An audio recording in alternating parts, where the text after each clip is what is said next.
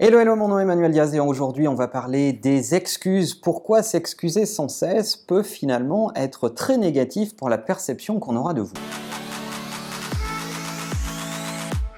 Et oui, c'est peut-être contre-intuitif, on nous apprend dans une bonne éducation que s'excuser est la moindre des choses quand on a fait une erreur. Or, dans le travail, des conneries, des bêtises, on en fait et euh, naturellement, surtout au début de sa carrière, on applique les règles habituelles de l'éducation, c'est-à-dire que on s'excuse, on demande pardon, euh, et on pense que c'est comme ça qu'il faut faire dans l'entreprise. Je pense au contraire que ça peut être très négatif dans la perception que vos managers ou vos coéquipiers vont avoir de vous, et je vous explique pourquoi. D'abord un petit détail linguistique, mais qui n'en est pas un. On ne s'excuse pas, mais on demande aux autres de vous excuser.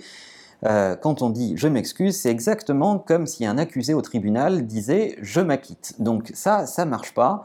Euh, il faut évacuer ça de votre langage. Si vous avez fait une erreur, assumez cette erreur, demandez pardon et surtout essayez de comprendre. On va voir ça dans une seconde. Trop d'excuses tue l'excuse. En fait, dans beaucoup aujourd'hui de cas, on se rend compte que dire je suis désolé est devenu le médicament générique pour pouvoir faire n'importe quoi. Donc le je suis désolé peut pardonner toute forme de connerie.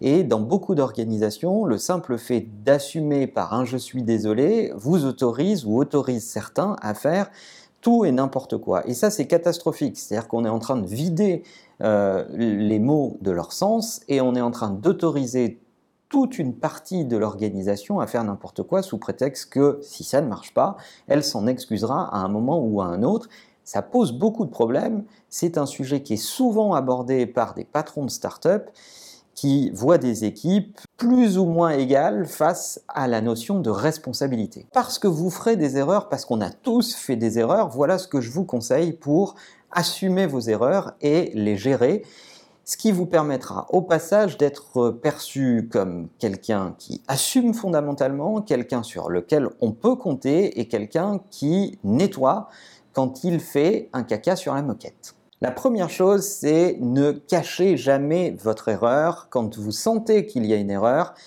eh bien, il faut y faire face et il faut y faire face vite et pas essayer de cacher ça parce que sinon, plus on attend et plus ça pue.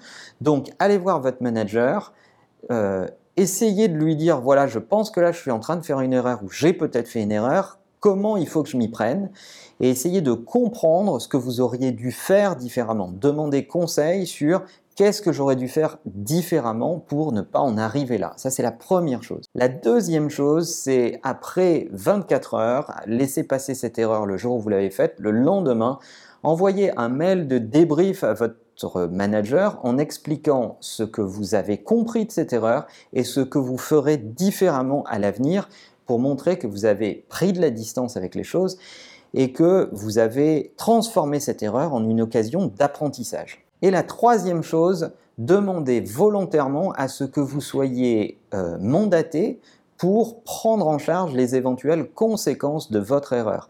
Passez du temps, investissez de votre temps pour assumer euh, les conséquences de votre erreur. Même si vous n'êtes pas en capacité de réparer vous-même, allez passer du temps avec les équipes qui vont réparer votre erreur ou montrer en tout cas que vous êtes impliqué et demander à être en charge de cela. C'est la meilleure façon de montrer que vous êtes un bon coéquipier qui se soucie des autres et des dommages collatéraux pour le reste des équipes. Voilà comment, à mon avis, vous pouvez assumer vos erreurs de façon bien plus productive et les transformer en occasion d'apprentissage.